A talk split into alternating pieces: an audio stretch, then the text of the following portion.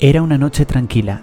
Los vecinos de Mirador de Montepinar se disponían a cenar en sus respectivas casas, al menos los que aún se encontraban, ya que varios de ellos se habían marchado de viaje por vacaciones.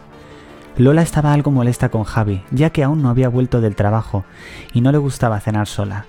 Por más que le llamaba no cogía el teléfono, ni respondía a sus mensajes. Era como si se lo hubiese tragado la tierra. Judith no quería cenar. Se encontraba deprimida en su cama, no podía contarle a nadie lo que había pasado, ni ella misma se lo creía.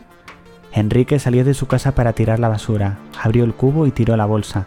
Notó como que alguien le estaba vigilando, pero seguramente eran impresiones suyas.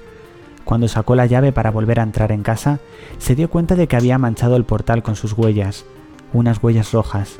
¿Se habría roto algo de la bolsa de basura y lo había estado pisando? Era una opción, pero lo que más miedo le daba era pensar en que había ocurrido algo. Maite entró corriendo en el baño de casa con las manos manchadas de rojo e intentó limpiárselas en el lavabo a la mayor brevedad posible, pero su rostro y parte de su vestido también estaban manchados. Cuando Raquel se metió en la cama para leer, escuchó un fuerte grito y se asomó por el balcón. Era Enrique. Había descubierto un cuerpo sin vida al lado de los cubos.